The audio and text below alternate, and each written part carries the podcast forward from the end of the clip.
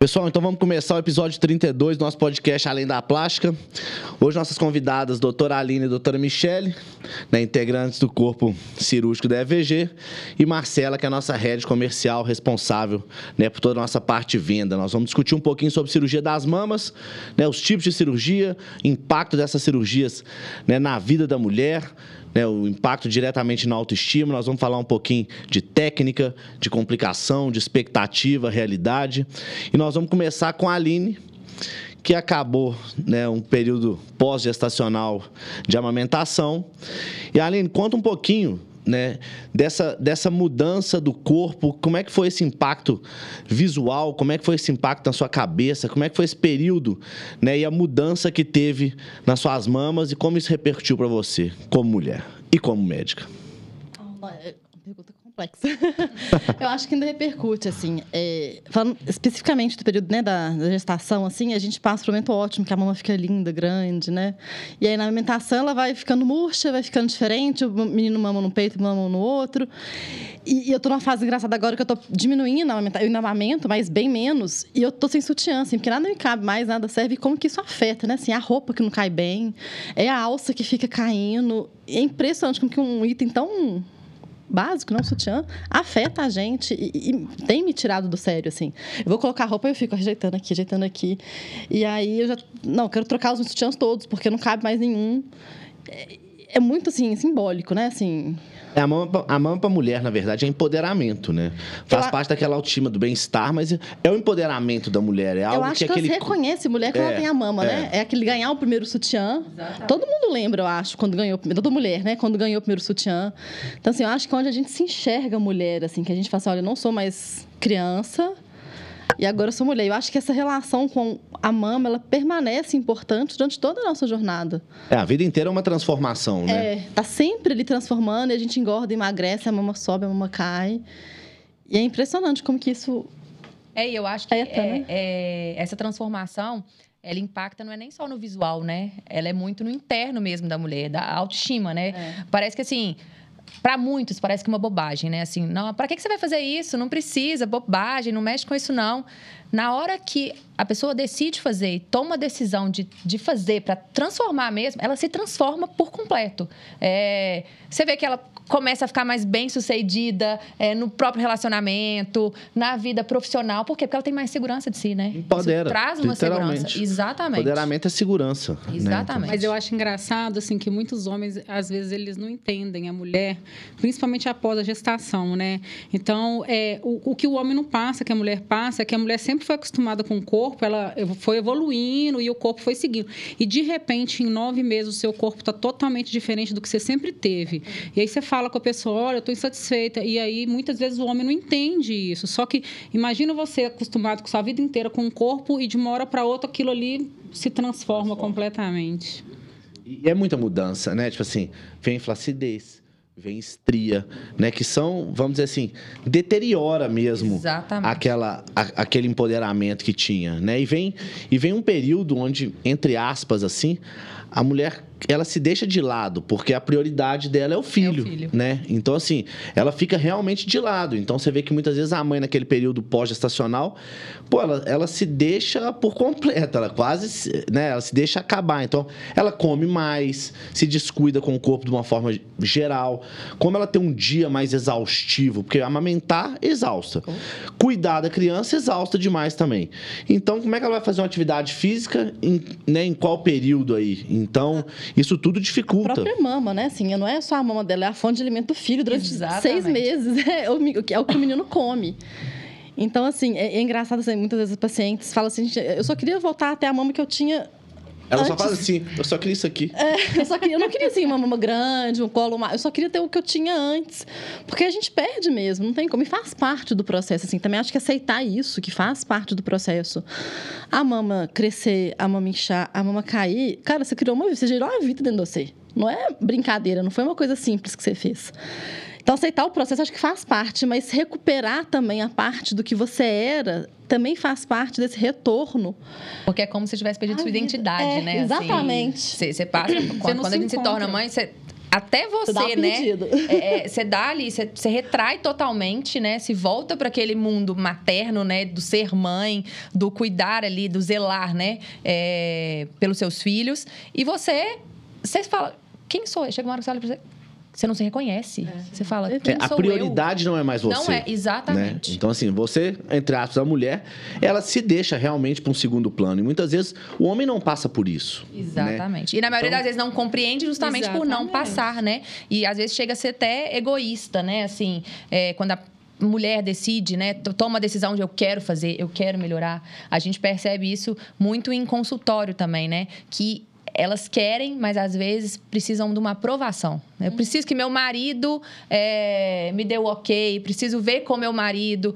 Por quê? Porque às vezes o, o homem, né, não na maldade, mas talvez por não ter é, vivido isso, na transformação pele, não foi com ele, ele não compreende a necessidade daquela mulher se conectar com ela mesma de novo, sabe? E muitas vezes na cabeça do homem, né, claro que assim, cada um pensa de uma forma completamente diferente.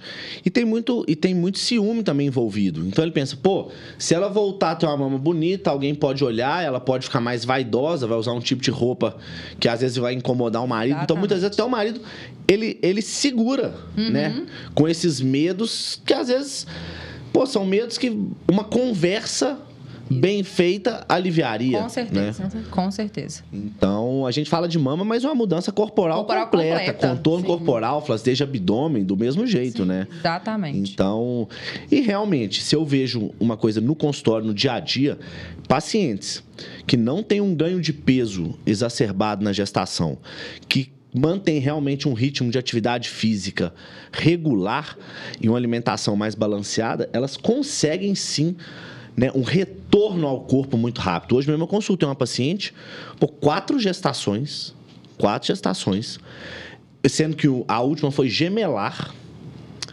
e ela não tinha nem diástase.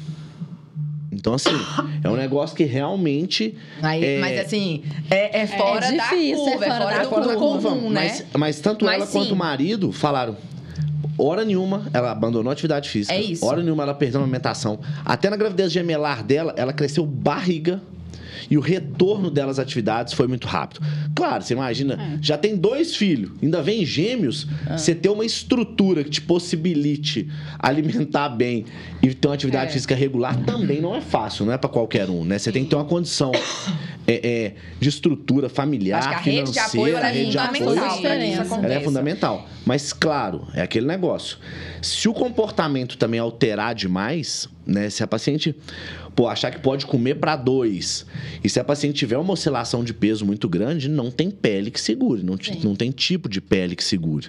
Exatamente. Né? No, no, caso aqui, tipo assim, a Aline acabou de aumentar, Marcela também, Michelle também, vocês todos já passaram por esse período de, de transformação, né? Então, assim, a gente consegue ter realmente uma, uma, uma evidência Pô, eu pego pela Marcela mesmo, que, eu, que é quem está comigo há mais tempo, que eu vi esse processo, acompanhei esse processo.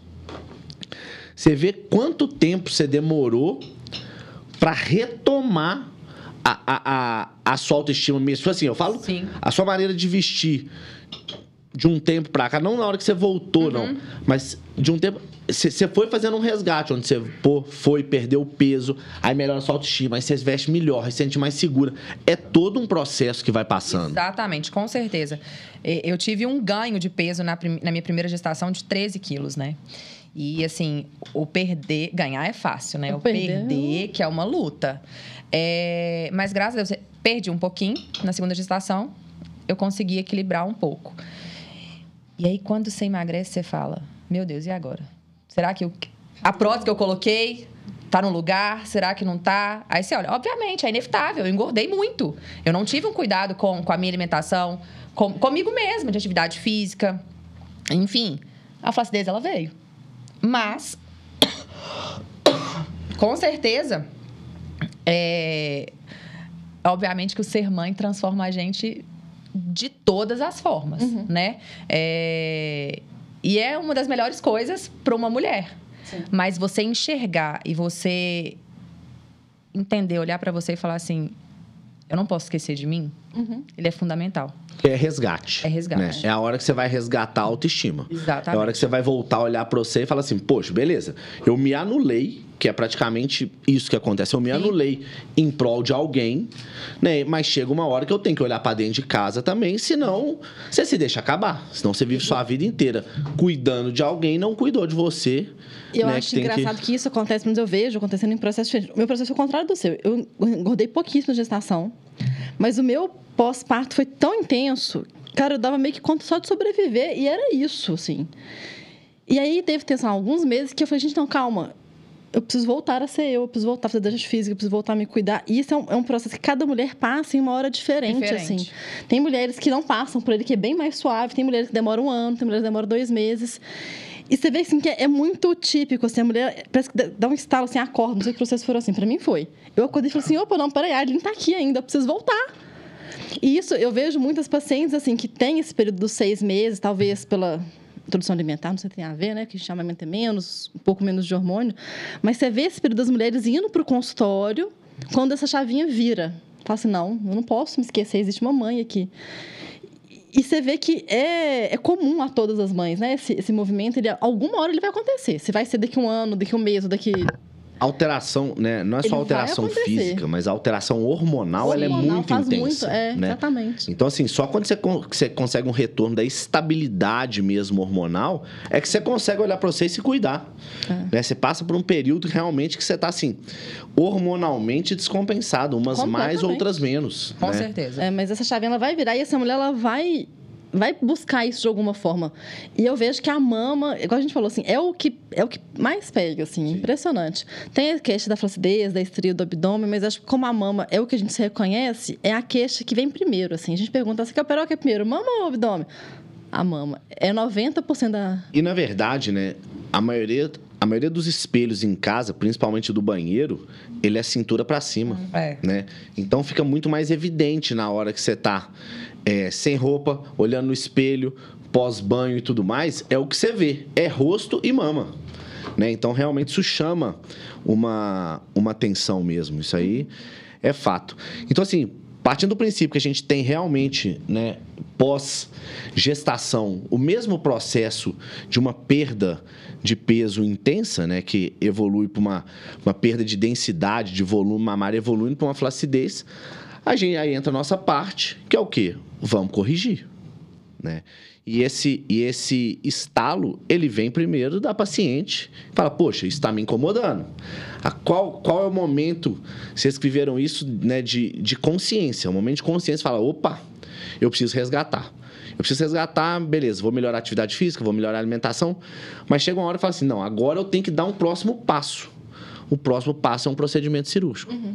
Né? E esse procedimento cirúrgico, normalmente, ele, no caso da gente, tem familiaridade com isso.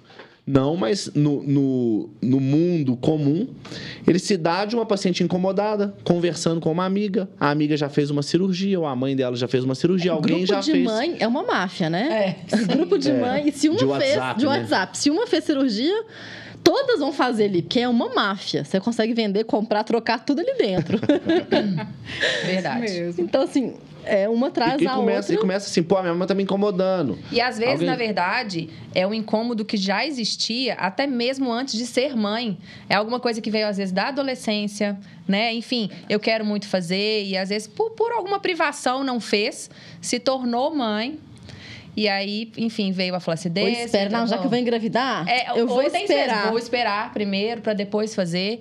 Então, é, às vezes é uma vontade retraída, reprimida, né? Por algum motivo, que seja repressão de família, enfim, ou de ou da própria, do próprio time, desejo né? de time, de tempo, mas ela ela vem, né? E tem uma coisa que eu falo que é muito engraçada, que é muita verdade. Pô, já operei muita paciente adolescente mesmo, acompanhada dos pais, que tinha uma mama muito grande, aquilo ali era um fator limitante para ela. Né? A paciente mais nova que eu já operei, se não me engano, tem 12 anos.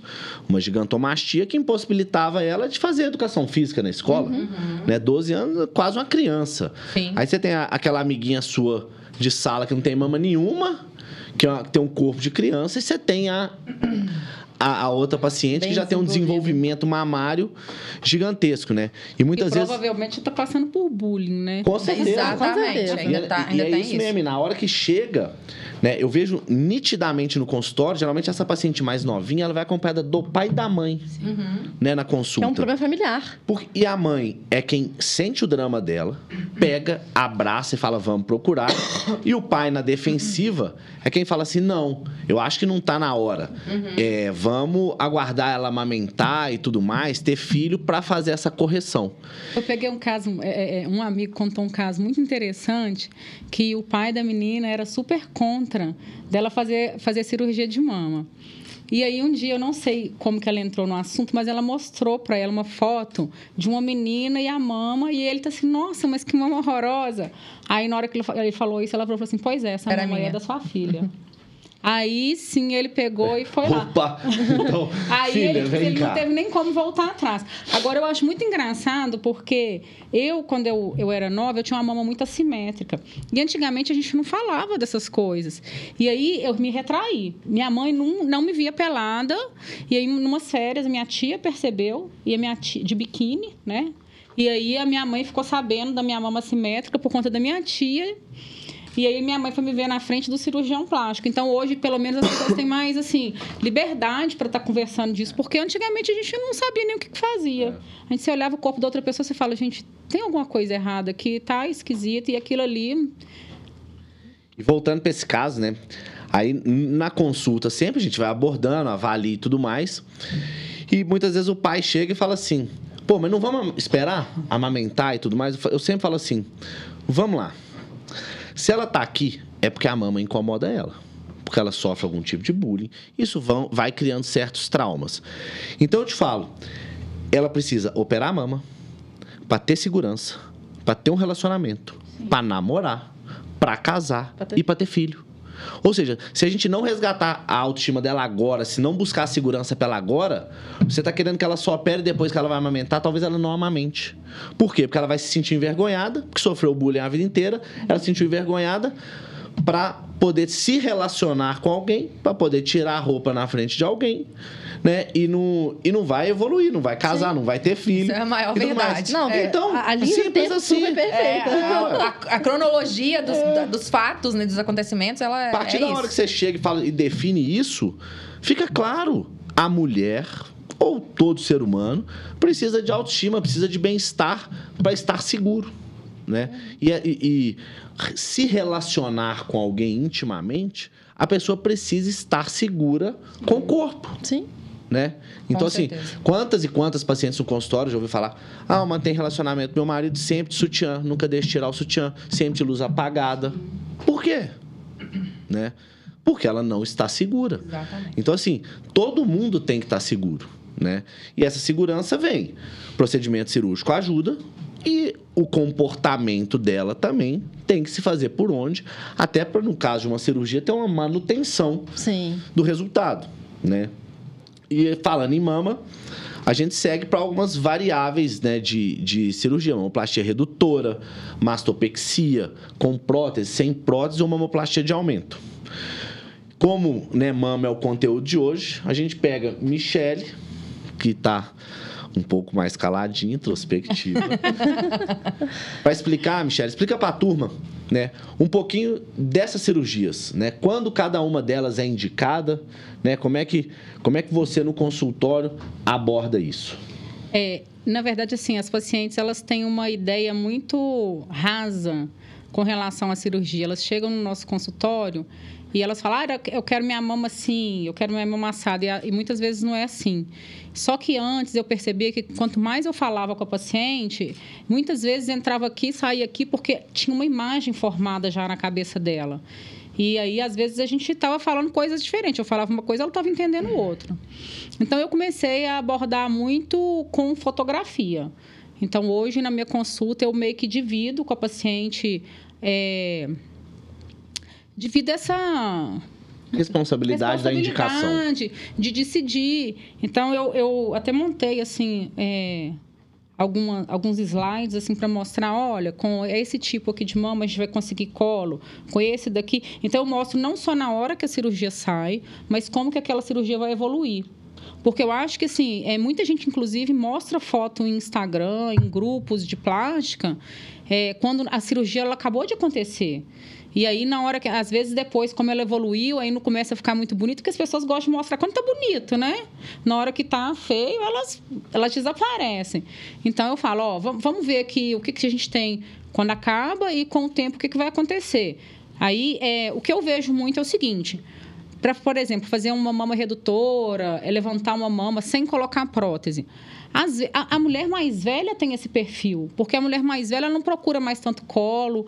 E aí, é, só que uma das queixas que eu vejo é o seguinte: ah, Michelle, minha mama continua mole. Uai, mas como é que ela vai ficar dura? Eu tiro um trem mole daqui, coloco uma coisa mole aqui. Como é que ela vai ficar dura? Ah, na hora que eu deito, vira um ovo frito. Uai, mas só a prótese que vai ficar em pezinha. Se não for prótese, não vai. E outra coisa que eu vejo também que eu fico triste, assim, porque quando eu comecei a plástica, a gente aprendia muita mama na frente, é, prótese na frente do músculo. E eu vejo hoje pessoas que, assim, que eu tenho certeza que não estariam fazendo mastopexia e que estão fazendo. Então eu explico isso também, olha, colocar uma prótese na frente do músculo, eu estou pesando para sua pele aguentar isso daí. Então eu, eu acho que é um acelerador para a mama despencar. E aí, a longo prazo, você vai estar, tá, às vezes, entrando com uma cirurgia com uma cicatriz maior, que é uma coisa que você teria evitado se tivesse uma prótese atrás do músculo. Isso, assim, isso com certeza absoluta, né? Prótese na frente é queda na certa.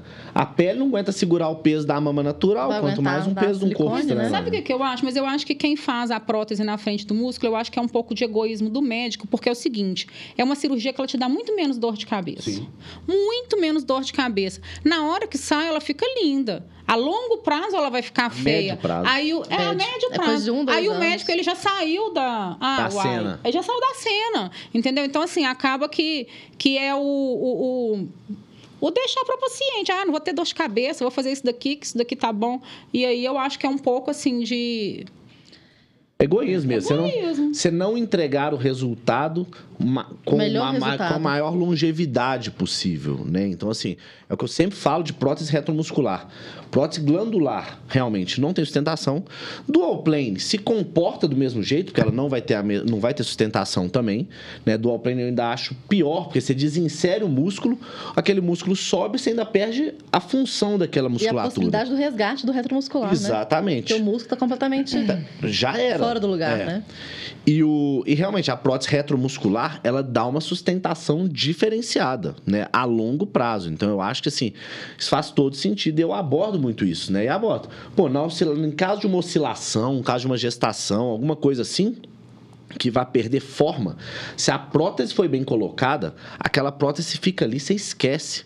Você talvez tira um pouquinho de pele, Sim. simetriza ali e está resolvido o problema. Né? Até no caso de um refinamento é muito mais fácil, muito mais simples desde que a prótese foi realmente bem colocada. Né? Mas o, essas indicações, né, basicamente é aquele negócio. A paciente que tem quase nenhuma mama, né, que a gente fala que é uma mastia ou uma hipomastia, a gente faz só uma mamoplastia de aumento. São cicatrizes muito menores, a gente faz normalmente em região de suco mamário. Mas a cicatriz da mastopexia da mamoplastia redutora, ela já é uma cicatriz maior mais extensa e que a paciente tem que saber. A cirurgia plástica é uma troca. Você vai trocar flacidez por cicatriz. Que você prefere, né? Quanto maior a flacidez, maior, maior a cicatriz. cicatriz. E lembrando, cicatriz depende mais do paciente do que da gente, porque tecnicamente todo cirurgião vai entrar para fazer uma cicatriz o mais fininha possível, né? Mas não necessariamente o corpo da paciente vai se comportar e não necessariamente a paciente vai ter um pós-operatório digno de uma boa cicatriz, né? Quantas pacientes a, paciente? a, gente acompanha na rede social, você vê ela num, num pós-operatório, você vê que ela está sem sutiã, está sem nenhum cuidado sim, numa festa, sim. né? Mas, ô, Felipe, sabe o que eu falo muito com o paciente, assim, que eu acho até interessante, assim? Se a paciente entendeu, eu falo com elas assim, ó, o, o meu trabalho foi a cicatriz que você saiu e que a gente vai estar tá fazendo o curativo. Você tá, vai estar tá vendo aquela cicatriz. Aquele ali foi o trabalho que eu te entreguei. Como aquela cicatriz vai evoluir lá pelo terceiro, quarto mês, isso daí está dependendo de como o seu organismo vai, vai reagir à cirurgia. Então, não depende mais do cirurgião, depende do seu pós-operatório, depende da sua genética. Então, é muito diferente os tempos. Dá para ver perfeitamente o que, que o cirurgião fez e, e, e a resposta. Tanto do, é que na FG a gente fotografa em todos os retornos. Exato, eu também faço Que é isso. muito importante. E a gente tá assim, sem cirurgias igual, a mesma técnica. E cada, Cada paciente evolui completamente. São Sim. 100 resultados diferentes. Com certeza. Assim, são, pode ser bom todos, mas são completamente diferentes um do outro, né? E Não é- adianta, cicatriz é uma coisa completamente É, individual e a gente vê incógnita. o padrão alimentar da paciente influencia, Influencia. na cicatrização. Sim. Né? Então, assim, já tá mais inflamatória, você vai ver que o paciente vai inflamar mais. vai inflamar mais. São, são N fatores e isso realmente repercute. E muitas vezes a cicatriz é nossa propaganda. Porque muitas vezes a, a amiga da paciente vai falar assim: deixa eu ver a sua cicatriz. Nem pediu pra ver a mama, nem olhou se a mama tá boa, se tá bonita, se tá vendo. Não, ela quer ver só a cicatriz. É porque é a maior preocupação delas, né? E é ela- a cicatriz. E ela, vai, É. e ela vai escolher o cirurgião, muitas vezes, pela cicatriz, não É, pela mama. sim. Só que a cicatriz não depende de você. Por isso que eu sou muito adepto a refinamento, porque eu vejo, se a cicatriz não, não tá adequada e a gente vê que pode melhorar, né? Por que não fazer essa intervenção? Mesmo você não ganhando nada como cirurgião, porque a gente não cobra honorário no refinamento, mas aquela cicatriz pode trazer outras pacientes. E a Sim. cicatriz feia pode tirar alguma paciente. E às vezes é o que a paciente precisa, precisa para ter consciência, né? De que aquela cicatriz é responsabilidade dela. Porque Vamos a lá. cirurgia ficou boa, mas a cicatriz. Vou, vou corrigir um pouco O que eu falo é. É. tá certo. Mas eu já olho em uma outra esfera. A culpa de uma má cicatriz pode ser da paciente ou do corpo da paciente. Sim. Mas a responsabilidade é nossa. Ah, não, sim. Entende? Mas ela tem Responsabilidade que ver que ela- Sendo que que, você, ela- não tem, você não tem controle Não, no mas é que organismo ela é um casa dela. fator ativo, Sim. que é uma corresponsabilidade. Vamos colocar assim, a gente, a gente entrega uma cicatriz boa, mas ela só fica boa se a paciente e ajuda. Então, assim, eu acho que traz a paciente para esse plano, tipo assim, pô, eu tenho que cuidar disso aqui também. Mas eu sempre trago pra. Isso aí vai mais com um conceito meu mesmo, que eu trago a responsabilidade de tudo ao meu entorno pra mim. Uhum. Entende? A culpa eu sei que é dela, mas a responsabilidade é minha. Sim, são coisas diferentes. Entende? A gente, a, a gente muitas vezes, como FVG mesmo, pensando, né, discutindo, pô, ah, consultório de algum cirurgião não está com o volume necessário. Ah, mas beleza, a culpa é dele, ele não está fazendo a rede social de maneira adequada, não está entregando o resultado de maneira adequada, tal, mas a responsabilidade é nossa. É nossa por quê? Por que, que nós estamos deixando aquilo acontecer? Entende? Mas, mas eu menos. acho que é, é culpa é, é uma palavra assim que a gente usa muito e que às vezes quando não dá certo o paciente vem atrás da gente, mas às vezes não é culpa nem de um nem de outro, porque eu sempre falo com o paciente, ó, eu tenho uma responsabilidade, você tem uma responsabilidade, mas a genética é soberana. Se aqui tiver que evoluir para um queloide, a gente, eu posso fazer o meu melhor, você pode fazer o seu melhor. Então, às vezes, assim, eu não falo uma culpa. Você quer melhorar aquilo ali, porque aquela paciente, você, ela entrou ali e você sabe que você quer aumentar a estima dela. Né? Então, você arrumando aquilo ali, você vai ver um resultado que você também está gostando. Ela acaba que é uma propaganda para você. Então, é todo um contexto. Mas eu não acho que, às vezes, a, a culpa foge um pouco de culpa. É, mas Sim, é é do, é do organismo, mas é aquilo que eu falei. A gente, como cirurgião, sendo que a gente vive de indicação, a gente tem que trazer a responsabilidade pra gente.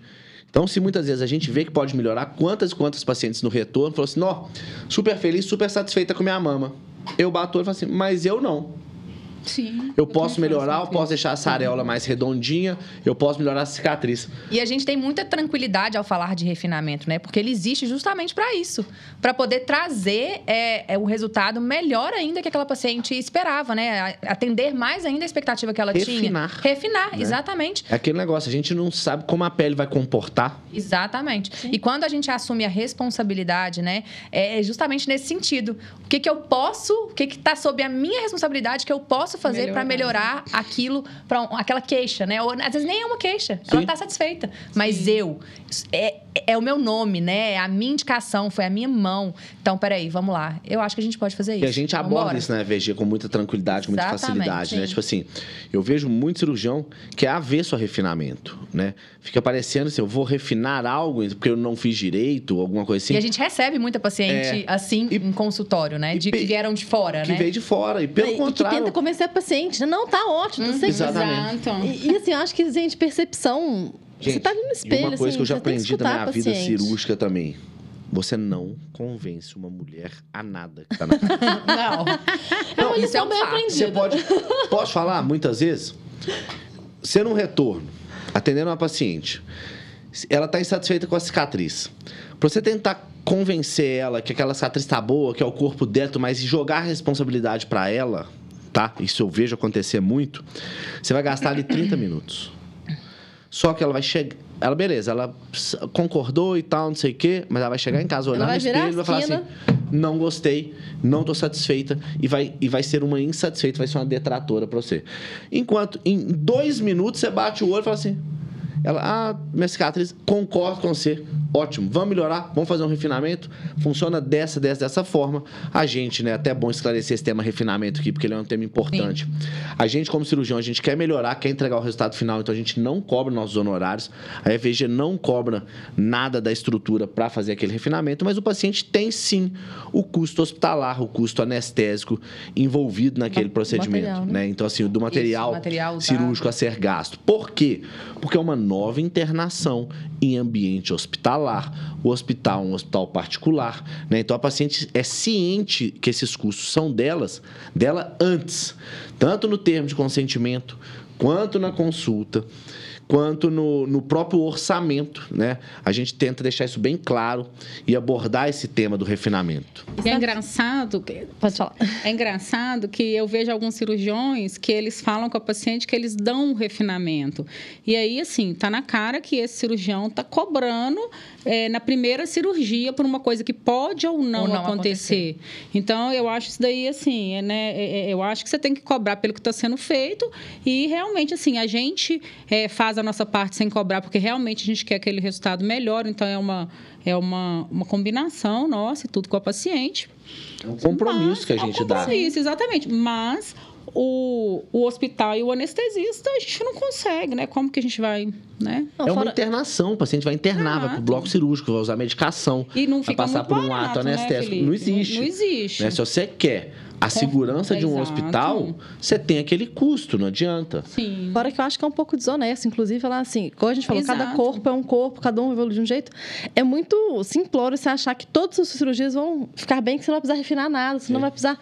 Eu acho que é muito transparente quando você já chega o paciente, olha, a gente vai fazer o melhor e às vezes fica ótimo, mas às vezes a gente precisa de um tempo da cicatriz, um tempo ali de, de pós-operatório para dar aquele refino, para dar aquele final. Isso é, trans... é, é, é normal, gente. Muitas vezes um parte. acabamento. É um acabamento, é. exatamente. Um acabamento. E que às vezes a pessoa acha que, que foi feito, foi mal feito, mas na verdade não é isso, né? Na verdade, assim, é, o processo né? pós-operatório, né? ele é um processo que ele envolve muitas coisas, uma inflamação gigante, um inchaço que às vezes dependendo da flacidez que a pessoa, que a pele da pessoa tem na hora que, que ela desincha aquilo ali, não acomoda adequadamente. Então são muitas coisas envolvidas nisso. E eu acho que quanto, é, quanto maior for, é, quanto melhor, desculpa, corrigindo, a nossa comunicação, quanto mais assertiva ela for e honesta ali naquele primeiro momento, naquela primeira consulta, é, é, é, inegável que a paciente vai se sentir segura. Sim. Olha, tô te trazendo tudo o que pode acontecer. Isso pode acontecer, isso não pode. Isso é mostrar todos os caminhos e todas as possibilidades. Aquela paciente, pô, poderiam ter Até negligenciado. A gente, a gente vive isso na nossa rotina, Exatamente. o paciente não. Né? O paciente, para ele, é um desconhecido. Exatamente. Ah, e fora que o paciente acha que cirurgia, cirurgia plástica é, é igual sem cicatriz, né? Não sei se você tem essa impressão. É muito começo assim, deixou cicatriz, mas não é cirurgia plástica? Fala isso. Uhum. Então, assim, isso tudo tem que ser muito honesto. E a gente é, assim, mas eu tento ser também muito honesto. Eu falei, não, é uma cicatriz. A gente não sabe como ela vai evoluir. E se evoluir de uma forma que a gente não agradou, a gente resolve ali. Eu acho que a, a, a honestidade em todos os pontos, inclusive na indicação cirúrgica, sim. ela é fundamental. Ela é fundamental. Né? A gente percebe que muitas pacientes chegam justamente por ter esse conhecimento mais raso do que é né, a cirurgia de mama. Entende-se que cirurgia de mama é colocação de prótese, prótese. né? Mamoplastia de aumento, só colocar a prótese. E às vezes ela chega no consultório e o médico indica outra cirurgia para ela, né? Tem uma outra indicação, não, é mastopexia, é, ou é redutora, enfim. Parece que ela sai dali no primeiro momento um banho de água fria. Uhum. Por quê? Porque ela vai ganhar uma cicatriz mais extensa. Já maior, mais, mais caro. Mas é naquele momento ali, na indicação certa, que você evita problemas futuros, né? É, e o Felipe deve traumas e a paciente fala assim, muito que a paciente vai em outro médico, põe a prótese, dá um ano, ela volta e fala assim, então, é. Isso, lembra é. aquela mastopexia? E deixa eu te falar, eu, eu que estou na FVG há quase quatro anos, a gente já viveu alguns casos desde a paciente que veio Sim. e não quis porque foi indicado por ele mastopexia ou por qualquer outro médico do corpo clínico Passou um pouquinho, ela voltou, realmente. É. Por quê? Porque foi em algum que falou, não, pode fazer a, a prótese que tá tudo bem, vai dar certo. E era o desejo dela não é. ter uma cicatriz extensa, tudo bem. E às vezes até foi. Fica ali um ano, boa, mas... Gente, é, é a, a, gravidade. Se você já tem um excesso de pele, né? A sua indicação não é aquela. Eu tento muito, assim, ser um pouco... Tentar pela lógica. Eu levo o paciente pra frente do espelho uhum. e régua. Às vezes fica médico e fala, olha, tá vendo? A gente tem que puxar, senão não e aí, pra Quanto mais se... demonstrativo é, for. Eu, a Michelle falou que faz slide, eu desenho, assim, eu desenho mesmo. Pega é um papel, viro, desenho e fala: olha, tá vendo? A gente tem que pegar a areola que tá aqui, subir pra cá. Porque acho que às vezes fica um pouco mais Claro, é, claro, né? exatamente. E é engraçado. Sabe o que eu acho engraçado, assim? Que eu acho que os pacientes têm uma noção muito rasa. É, muitas vezes o paciente chega e fala assim: olha a minha cicatriz da cesárea, olha como é que ela evoluiu linda. Ah, não, mas eu quero que você tire toda a pele. Então a pessoa não consegue entender, assim, que saiu uma criança, um bebezinho dali de dentro, está sobrando um monte de pele e aquela sutura foi feita com um monte de sobra de pele, mas na plástica eles querem que tira tudo, tudo e quer uma cicatriz linda e muitas vezes ele não consegue entender o porquê que aquela cicatriz às vezes evolui um pouquinho mal e às vezes a gente tem que fazer um, um, um refinamento depois. Mas toda cicatriz, né, ela, quando ela está com tensão, a tendência dela é evoluir um pouco pior. Só que a diferença de você fazer na hora e depois do refinamento, porque às vezes a pessoa fala assim, mas por que, que, que precisou do refinamento? Se fizer o refinamento, vai ser a mesma. Não. Quando você faz a cirurgia a primeira vez, você está cortando em todos os planos. Às vezes um refinamento ele é muito mais superficial. Os tecidos internos eles já estão colados, então ele não vai ter tanta tensão igual a primeira vez. Não, vai ter, não vai ter tanto é edema. É. Aí o refinamento é igual a cesárea, exatamente. Mas é, é muito, é muito né, claro isso, não para o paciente, mas para a gente. Qual a diferença? Uma incisão cirúrgica, onde você corta os planos, por mais profundo que ele seja, e fecha sem avanço de tecido, é uma cicatriz, que vai ser sempre fininha, sempre delicada e tudo mais. Ah, pode dar um queloide por genética e tal, mas a maioria das vezes ela é fina, é delicada, porque você não tem avanço de tecido. Sim. Qual a diferença da cirurgia plástica? É um avanço. Então tem-se um retalho. O que é um retalho? É onde você descola um tecido e anda com ele para frente, né? Que é o que é feito na cirurgia de mama. A gente descola de um tecido, tira o excesso de tecido e anda com esse tecido. A gente avança esse tecido. Só que quanto mais pele a gente tira, quanto mais glândula a gente tira, quanto mais profundo a gente vai, maior o processo inflamatório mais e maior a complicação de uma vascularização, sim. de uma alteração vascular local, né? E aí sim, a gente pode evoluir para vários tipos de complicação, né? Que é um pouquinho do tema que nós vamos seguir aqui para frente. Aline, fala um pouquinho para a gente sobre tipos de cicatriz, tá? De uma mamoplastia redutora, tipo de cicatriz de mastopexia. Explica um pouquinho para quem tem esse tipo de dúvida e da cicatriz da mamoplastia de aumento também. A de aumento acho que é a mais tranquila, né? Que realmente ela é uma cicatriz menor, que a gente tenta colocar bem no suco para ela ficar escondida, né? No sutiã, na própria dobra da mama. A mais desejada, né? A mais é. desejada, né? Porque ela é pequena. É... Escondidinha. Escondidinha. Mas não mais frequente que a gente tem uma tendência de achar que uma plastia de aumento é a cirurgia mais frequente. Hum, Chega pra gente muito mais... Mais mastopexia. Mastopexia, onde tem que ter uma, uma retirada de tecido ou uma simetrização Sim. do que uma plastia de Mas aumento. que eu vejo que tem muito mais a ver, também talvez com o momento que a gente está agora, assim, de é, conscientização de perda de peso, de vida mais saudável, naquela paciente que perde peso e aí ela vai procurar a reconstrução, entre aspas, né? Que deixa de ser uma reconstrução da mama, né? Então acaba que a gente indica, indica mais mastopexia hoje do que uma, uma prótese de aumento. É, e acho que basicamente tem dois tipos, né? Cicatriz de mastopexia, que é em T, que é, acho que também que é a mais conhecida, né? Que eu tenho invertido, que fica no sulco, no meio da mama. E hoje que está muito falado, voltou, né? Dos anos 80, sumiu, 90 e agora voltou que é em L, né? É. Tem também só a vertical. Tem só a é vertical. A pirulito, que a gente é. chama, que é na areola e a vertical. E tem alguns casos que se fazem só ao redor da areola e embaixo. É. A, assim, eu particularmente não gosto muito, porque eu acho que a areola ela acaba que. Né, você coloca mais tecido, ela acaba que expande mais. O tamanho de uma mortadela depois. É, é mas às vezes a pessoa ela tem mais. Quando ela tem mais é, flacidez, às vezes você coloca a prótese por baixo e tira. O, se for pouca flacidez, e acaba tirando essa flacidez. A sensação que eu tenho com a que é uma mastopexia que você não você desse mais um, mais uns seis meses, ela maspexia, entendeu? Mas, que você operou um pouquinho Eu, eu acho assim que quando bem indicado, ela, ela fica boa. mas, mas são pouquíssimos casos que são esses. Eu são pouquíssimos. nunca vi uma que ficasse boa. Uma que ficasse boa, nem bem indicada. Porque assim. Nossa, porque eu tenho. Porque assim. É muito raro. É muito, é muito raro. É igual, é igual mini abdômen. É, é um negócio, mini abdômen eu não indico pra ninguém. É, é, um negócio que, é um negócio que eu nem falo. Porque assim, o paciente cria uma expectativa em cima daquela mini cicatriz ou da cicatriz periareolar, né? Cria uma expectativa e aquela expectativa não, não vai, na é. maioria das vezes, atender. Né? Quantos, quantos e quantos pacientes chegam, ah, eu queria fazer um mini abdômen, na hora que você olha, fala assim, não, é abdômen total. Né? Então, assim, é... é... Eu, na minha vida toda, Mas eu tenho só dois O paciente tem a aflição mas... assim, mini abdômen, mini cicatriz. É, e não tem nada a ver com Perialeolar, isso. Né? menos... Acho que é, é, sempre em relação com a cicatriz. E sempre que você tiver uma mini cicatriz, você, um você mini vai resultado. ter um mini resultado. Ponto. Isso é fato. Isso é fato. Exatamente. Eu acho que a perialeolar, areolar, ela é a maspexia que você não teve a pequena que você não teve coragem de indicar. Sim. Ô, gente, normalmente, eu, eu, né? Eu não concordo muito com vocês, não. Quando eu fiz a minha simetrização, foi toda feita periareolar. Minha mama ficou linda, ficou ótimo. Porque ela devia ser só de pele. Porque não, ela tinha. Tanto que tirou 180 de um lado e 80 do outro, de, de gramas, né? De tecido mamário. Não, ela foi. Eu não, eu não concordo tanto com vocês, não. Mas eu acho assim que são pouquíssimos casos. Eu acho que o meu caso foi indicado porque eu tinha 16 anos.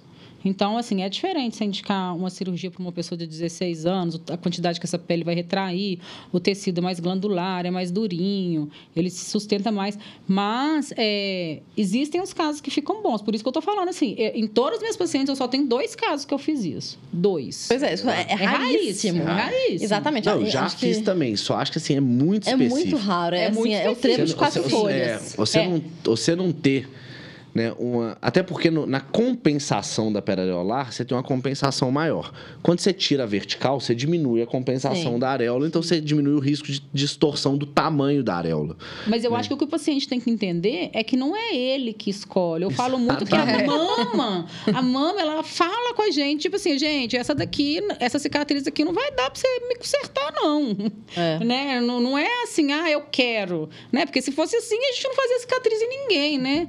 Então, assim, é, é, cada caso é um caso e cada indicação é para uma pessoa. É né? isso.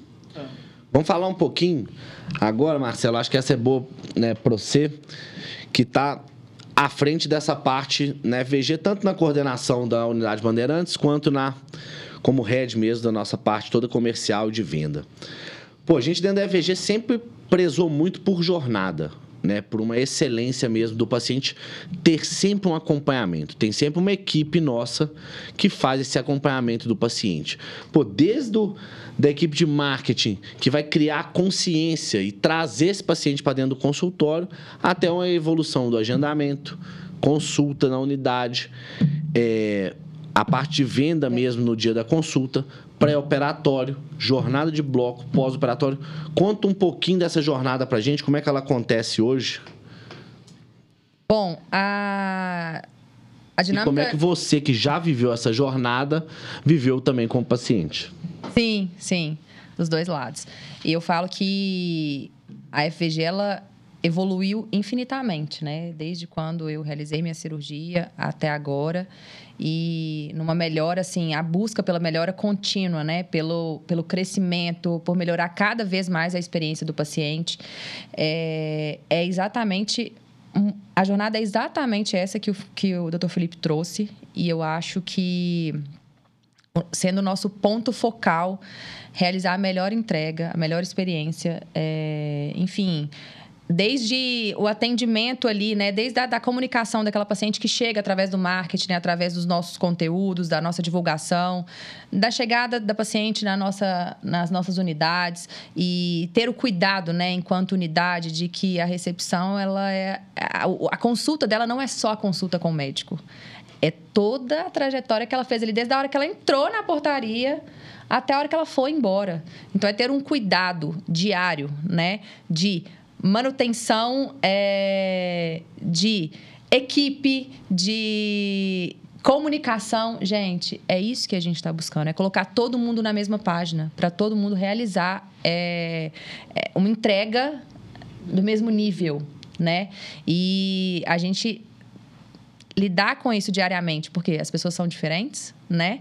Então, você colocar todo mundo na mesma página para trabalhar e atuar da mesma forma para entregar o melhor para nossa paciente é o grande é um grande desafio. Mas eu acho que as pessoas elas estão o que eu percebo né nessa minha trajetória é que cada dia mais as pessoas estão mais envolvidas. A gente percebe as áreas mais envolvidas e mais conectadas né? É, por um tempo a gente percebia que existia parecia que um estava indo para cá outro estava indo para para lá um para direita outro para esquerda e a conexão ela não estava não tava acontecendo. Hoje ela está cada vez mais amarrada. Eu acho que pela comunicação, pelas posições de liderança, né, de estar tá fazendo acontecer aquele movimento de conexão mesmo. Pô, as áreas elas são totalmente dependentes uma das outras, né? Se a gente não nos conectar, a gente não vai avançar para entregar o que a gente deseja. A gente não vai alcançar o nosso objetivo. É, então, enfim, o que a gente pensa enquanto jornada do paciente é chegada da paciente em consultório, enfim, ser recepcionado da melhor forma por todos ali que o cercam até o atendimento de consultório, a experiência com a nossa executiva comercial que estão tá totalmente preparada para entregar o melhor, né, assim, para contribuir da melhor forma em relação ao orçamento e a informações para que esse sonho seja possível realizar. Pô, Vamos lá, marcou a cirurgia, é isso aí, vamos embora. Pré-operatório altamente capacitado para poder passar todas as orientações, instruções, enfim, dedicação pré-operatório ele bem efetivo mesmo, né, na busca de informar, de, ó, oh, tô te lembrando, tá chegando seu dia, vamos avançar, né? Vamos dar sequência, como é que nós vamos fazer? Sempre reforçando o cuidado de a gente está aqui com você, o que que você precisa? Né? Desde aí de ponta, né? Realizou a cirurgia, hospital, é, enfim, retorna para a unidade pós-cirurgia, no pós-operatório. A gente está aí cada vez mais preparado. Todo o controle dessa paciente em casa, né? Também que a gente faz. Não, e é isso que eu tô falando, esse acompanhamento, né? Ela operou, né? Ela está sendo acompanhada desde ali do primeiro momento, né? Ela não fica, não é uma paciente que se perde, né? Assim, ela não vai solta nos processos. Mundo, não vai, hospital, ela né? tá de mão dada com a gente o tempo todo, né? Em todas as pontas ela tá ali com a gente. Por quê? Porque a gente tem uma pessoa preparada ali, né? Um time preparado para poder não soltar a mão dela. A gente na verdade, tá aqui com começa você. até antes, né? Isso. Começa do agendamento, na hora Exatamente. que ela liga. Começa na internet, na hora que ela começa a procurar, que ela entra em contato. Então, é, é, é, é muito complexo, porque são muitas... É, assim, eu posso falar assim, que eu estava tentando fazer tudo sozinha no meu consultório e acaba que às vezes você quer dar mais atenção, mas você não consegue. Às vezes vezes parece burocrático, né? Assim, nossa, são tantas etapas, são tantos telefones, é, tantos contatos, mas a gente faz tudo isso é justamente para cercar, né? Para que essa paciente sim. esteja acolhida em todas as pontas, né? Só uma equipe para conseguir isso. Exatamente, é uma equipe, a gente é um time mesmo. E se a gente não fosse um time, essa paciente ela estaria solta e não é o nosso objetivo. O nosso objetivo é acolher, é estar com ela em todas as esferas dela na nossa jornada.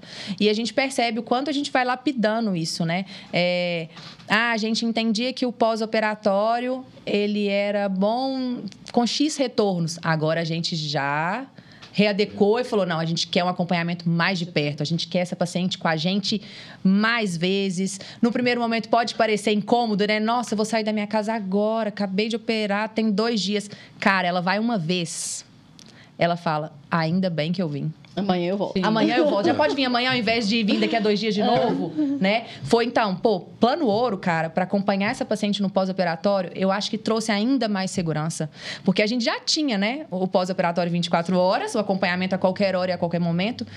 Mas quando ela é vista, né, é diferente do telefone, né? Sim. Ela está sendo vista presencialmente. Ela chega.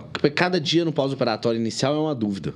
Exatamente. Né? E ela ter alguém presente do lado dela para, pô, deixa eu avaliar, deixa eu ver como é que tá, como é que estão suas dúvidas e poder fazer todo esse acompanhamento visual e próximo, realmente, o acolhimento é diferente. E não é só isso. Ah, eu, eu mando mensagem pro meu médico. Cara, seu médico tem cirurgia, ele não vai poder. Ele vai te ver. Sim. Ele vai ver o celular daqui oito horas. Sim. Até lá o mundo inteiro já. A gente tem um time. É. A gente tem um time que fica exclusivo para te atender. Pô, porque se, se, se essa ponta que ligou pro médico Ele sabe que alguma coisa está é. acontecendo. Agora, se esse time te ligou, atende na hora. E, não, e a gente atende, né? Viu lá, FVG, cara. É, é, alguma é coisa tá precisando. que tem, né? A cirurgia e pisca FVG, porque alguma coisa está precisando de você com urgência. E, e, a paciente, ela fica muito insegura no pós-operatório. Às vezes, ela tá querendo alguém ali só para falar com ela, tá tudo, tá bem, tudo bem, mas não tem nada. Não é tem normal nada. isso, é normal. E quando eu vejo muito isso, assim, né, no atendimento é, comercial, né, nas, as, o meu time, né, traz isso muito pra gente. Plano ouro? O que é plano ouro? Por quê? Porque ela ainda não viu, ela não viveu, né? Ela não vivenciou o que é o plano ouro. Então a gente traz os benefícios do plano ouro. Quando ela passa pelo plano ouro, ela fala: é ouro mesmo. É, não. Sabe, vale, né? assim, né? valeu pra gente cada esforço. Como, pra gente, como médico, né? É uma tranquilidade. É quando o paciente passa por esse processo de acompanhamento de perto que a gente desenhou, essa paciente com 15 dias de pós-operatório, ela tá com outra, outra, outro ela está completamente patamar, né? desinflamada. Né? Ela já está em outra fase do processo, né? Diferente se ela estivesse em casa, sozinha. É, o processo é muito mais rápido, muito mais acelerado, né? A gente consegue, vendo de perto, acelerar muito esse processo. Sim. Faz muita diferença. É, e é engraçado que às vezes elas acham, ah, mas eu vou gastar com isso. Mas às vezes a pessoa, depois, quando ela vai com esse processo arrastado, ela gasta muito mais ao longo da jornada. Ela, ela vai arrastada mesmo, ela passa muito é muito mais mal, é, né, coisas que ela às vezes não precisaria não, passar exatamente. se ela tivesse. Só que antes da cirurgia, ela não passou pela cirurgia. Ela não tem ela essa só visão, vai né? entender né? isso depois que depois, ela operar. Exatamente. Por isso que ela acha desnecessário Sim. antes, né? Eu acho também que essa questão do, do plano ouro, é, ela veio muito casada com a introdução de tecnologias novas no nosso processo cirúrgico, né? Sim. Porque antes, a pouco tempo atrás, coisa de 10 anos, a gente não tinha metade das tecnologias que a gente é, tem hoje. Menos. Então, o pós-operatório era um. Hoje, é, hoje com as tá tecnologias tá que a gente complexo. tem disponível, que a gente usa, a gente precisa acompanhar essa paciente mais de perto. É um outro pós-operatório. É um paciente que chega muito diferente para a gente. Então, assim, a gente é, consegue, mas é muito difícil você ter a entrega que a gente quer ter de tecnologia de ponta, de usar coisas que né, que estão chegando no mercado, mas manter um, pós-operatório comum de 10 anos atrás, de 5 anos atrás, não faz sentido. As coisas têm que andar casadas. A gente entrega cirurgias com. Evoluir junto. Com tecnologias Sim. novas, com coisas novas, a gente precisa atualizar o pós-operatório. As coisas Exatamente. têm que se atualizar ao mesmo tempo. Tanto questão do, de, de drenagem, taping, faz ou não faz, quando faz. A gente já mudou, né? Então, assim, a gente precisa atualizar, porque a tecnologia está atualizando muito rápido. Rápido. E é e isso, é atualização mesmo, né? Até pouco tempo atrás a gente estava no tape, é, né? Agora a gente já, já, a gente já entendeu que não. Não é para todo mundo, não, não é, é para todo hora. mundo, não é toda hora. E é pouco tempo mesmo. Às vezes Sim. a paciente fala: nossa, mas eu fechei a minha cirurgia mês passado, foi me indicado tape, porque não, o médico não abria mão. Aí a gente fala, não, sim, mas é muito recente mesmo. Né? A gente entendeu é. que é e melhor. A era melhor. Exatamente, o acompanhamento de perto era melhor e o tape não permitia que a gente tivesse essa visibilidade da sua pele, do seu tecido. E aí a gente não conseguia atuar de forma imediata caso fosse necessário, né? É porque na medicina também a gente tem que colocar muito na balança, né? O tape foi bom, o tape é muito bom para desinchar, para fibrose, mas por outro lado ele era ruim. Então vamos pesar, o que que está sendo é, melhor, o que que está sendo pior? Né? Então, assim, às Exatamente. vezes você deixar uma lesão passar ali que você não viu por conta de um tape, isso daí vai trazer muito mais e problema. Acho e acho que individualizar, que né? Também cada cirurgia, cada paciente é de Sim. um jeito. Não é toda cirurgia que precisa de tape, Sim. não é toda cirurgia que não precisa. Então, Sim. é individualizar. Mas acho que eu vejo isso muito lá na FVG, assim, né? Chegando agora e vindo de outros, de outros serviços e tal. Essa atualização ela foi necessária pelo nível de tecnologia que foi introduzido nesses últimos dois, três anos, dois né? anos, três anos, é. Então, Não, acho e a gente busca sempre, a gente sempre busca o melhor, né? A gente está com, com as melhores tecnologias, referência, né? Assim, tudo para, pô, uma cicatriz, o que, que a gente vai fazer para uma cicatriz melhorar? Precisa de ir para o bloco, para um refinamento? Não, acho que não. Né? O que, que a gente vai fazer? Um laser. Pô, e a gente tem esse laser, né? A gente está ali para proporcionar. a gente, a gente investe, para entregar nisso. o melhor. É. Exatamente. E do mesmo jeito que tudo é muito novo, a gente está mudando muito também, exatamente porque a gente está acompanhando aquilo ali e vendo o que, que é melhor, né? Então, realmente vão ter mudanças, né? à medida que vai chegando mais coisa, mais mudança. Exatamente. Outra coisa que me chama muita atenção, assim, é a questão de segurança. Assim, você falou segurança para a gente, cirurgião. Sim. Mas segurança para o paciente. Assim, o paciente tem a certeza de que ele vai ser acompanhado por alguém treinado, capacitado para estar tá ali duas da manhã, três, ai, fui trocar meu dreno, isso é normal? Você vai isso e nós acontece. temos alguém ali para te apoiar. E nós temos alguém. Para te acolher. Então, assim, é seguro pra gente. Que tá assim, não, tem alguém ali no meu paciente. Eu posso estar tá dormindo, mas tem alguém que tá no plantão. Que tá ali para isso, pago, treinado, capacitado. E isso faz muita diferença. Eu é, quero operar, por exemplo, eu quero operar depois, né, que passa essa fase de pós-parto. Eu falo, gente, para eu deitar na mesa de cirurgia, para largar minha filha em casa, tem que ser um lugar que, que me dê segurança porque né, tenho certeza. coisa para fazer. Então, assim, é, isso eu acho muito. Isso me chama muita atenção, sempre me chamou, assim, nesse processo todo, que a gente é, esse falou que o processo é longo, tem, é o pré, é o pós, é, mas é, é, porque cada um tem o seu checklist é, de segurança. Parece né? uma grande jornada e ela é. E ela né? é, mas ela tem um sentido de ser. Não é só porque a gente quer que ela seja grande, complexa para ficar diferente. Não. não. gente. É porque ela tem um, um porquê. Porque o time de pré-operatório, eles têm um checklist de segurança deles. Exatamente. Eles precisam.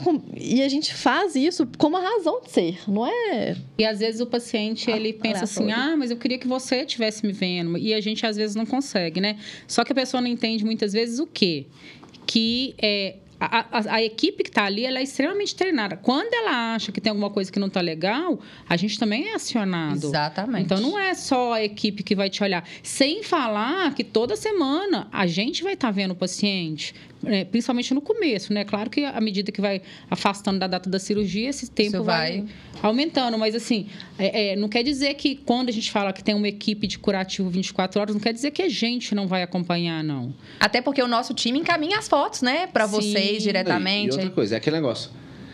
É, tem alguém te vendo né? Mas eu estou acompanhando quem está te vendo. Exatamente. É, exatamente. São só eu tô te vendo com outros olhos. Basicamente é isso. Tem alguém lá para avaliar, certeza. capacitado para avaliar, ver em caso de alguma coisa, me comunicar, mas vai ser tá sempre me passando foto, quadro clínico, para a gente ver se está tudo dentro da normalidade.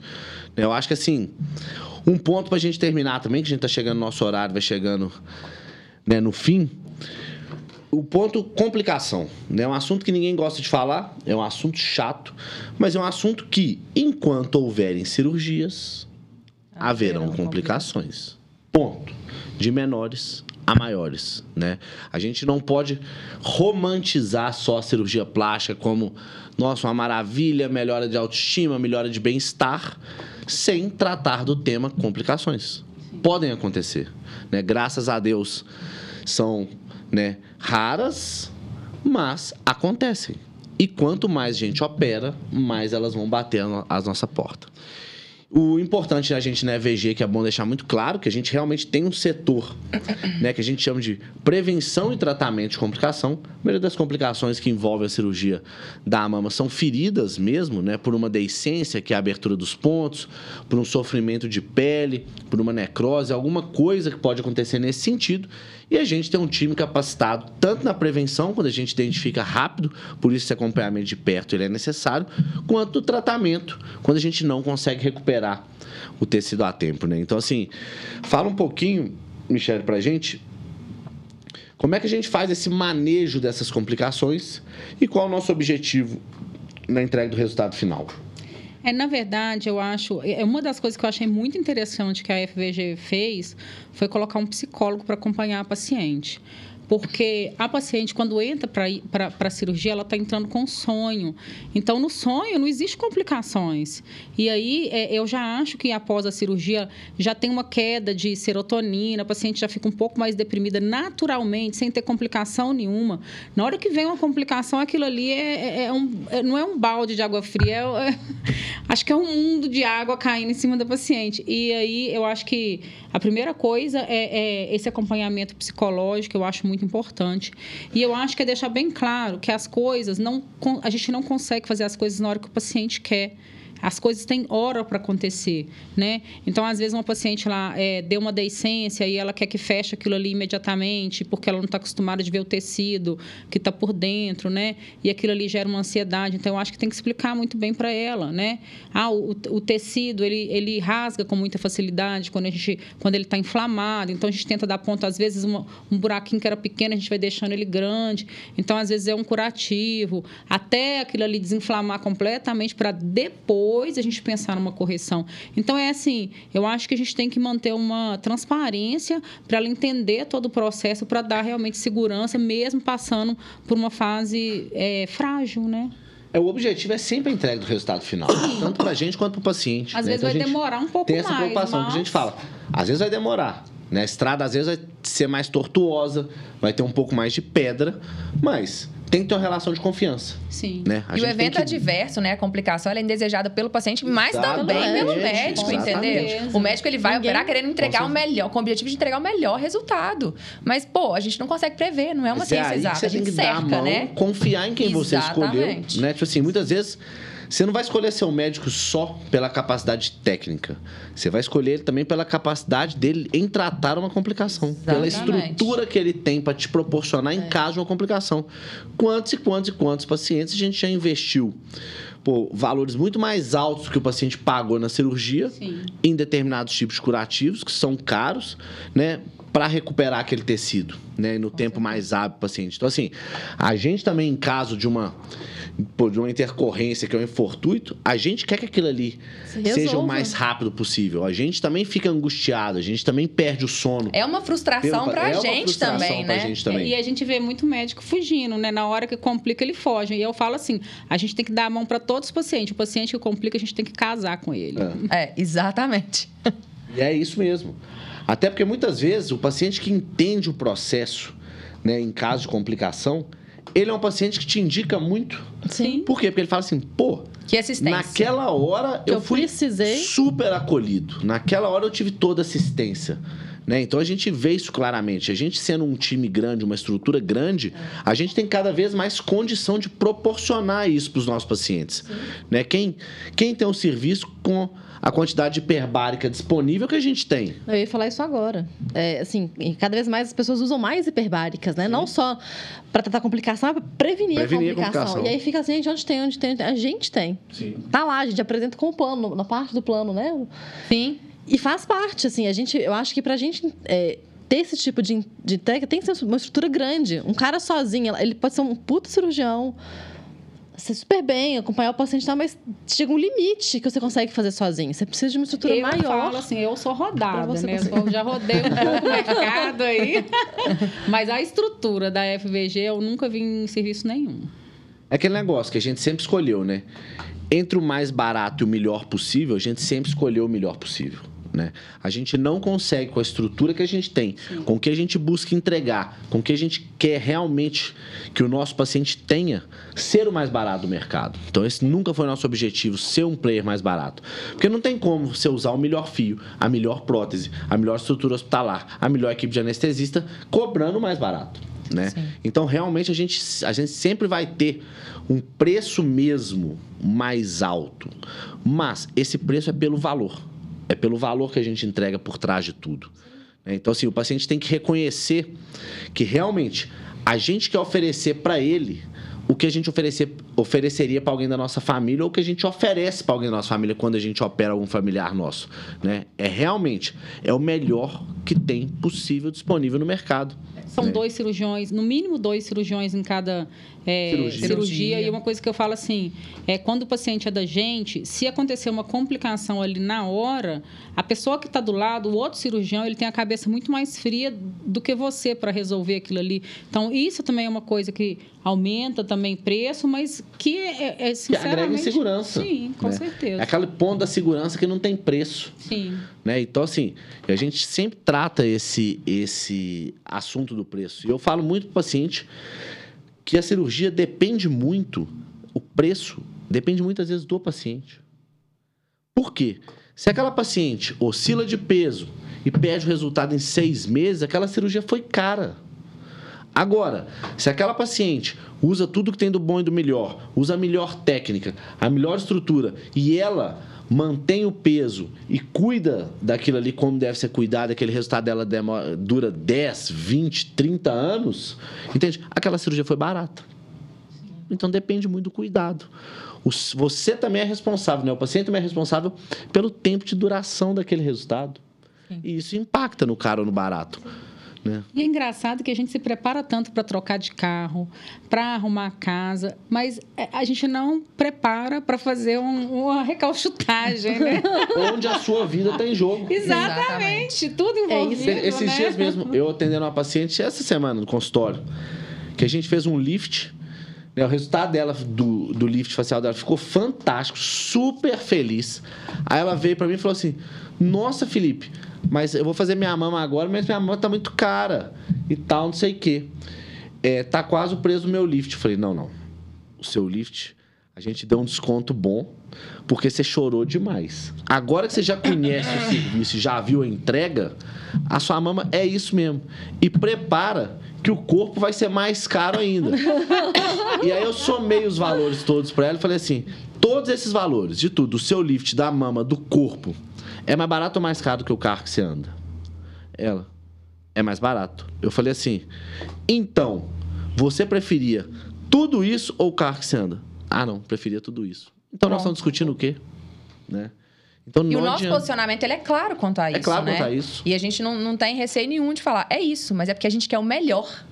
Sempre, né? Segurança. E é exatamente isso que vocês estão falando, né? Assim. E se em caso de um infortuito, voltando para a complicação, ela aconteça, nós vamos estender um tapete vermelho e vamos te dar a gente não vai medir esforço. até o final. É, é isso que eu ia falar agora. Ah, mas a cirurgia vai bem, tudo bem, tudo ótimo. A nossa, a do mais barata desse tanto faz, porque foi bem. Agora, quando dá errado? Sim. Porque elas dão. A gente só não complica quem não opera. É percentual. O único jeito de você não Sim. complicar é você não pegar no bisturi. Se você pegou no bisturi, essa... O percentual vai bater na sua porta. Uma hora vai chegar. Então você tem que ter a tranquilidade, mas não, mas se acontecer, eu sei, eu tô onde resolve, onde tem, a, onde tem o como resolver. Né? Porque isso que é importante. Vai acontecer com alguém uma hora ou outra. Você só tem que saber resolver e ter como resolver quando acontecer. Sim. E eu acho que é isso que a gente consegue dar essa segurança, assim. É, eu falo como cirurgião, a gente fica muito tranquilo lá. Sim. Né? Assim, não, porque se der ruim, a gente resolve aqui, tem como resolver, tá tudo certinho. E é isso, é um valor que às vezes o paciente não vê, né? Sim. Na hora que, que dá o orçamento ali, ela fala, não, mas eu não, não vai complicar, não é só a prótese de mama. Ô, gente. Né? Se dá uma zebra muito grande, chama o Felipe. Mais ou menos. Mas, pessoal, então, ótimo papo, foi ótimo. Vamos ficando por aqui. Né? Abordamos pô, tudo de mama, de jornada, desse realmente desse resgate da autoestima da mulher. Foi um papo super interessante. Né? A presença foi proposital uhum. de vocês três mulheres né? que já viveram esse processo. E esse podcast vai estar disponível aí né, com os cortes do Instagram de cada um e no nosso canal do YouTube. Isso aí, pessoal. Fechou. Valeu. Obrigado, Aline. Nada, Michele, Marcela. Boa noite para todos. Obrigada.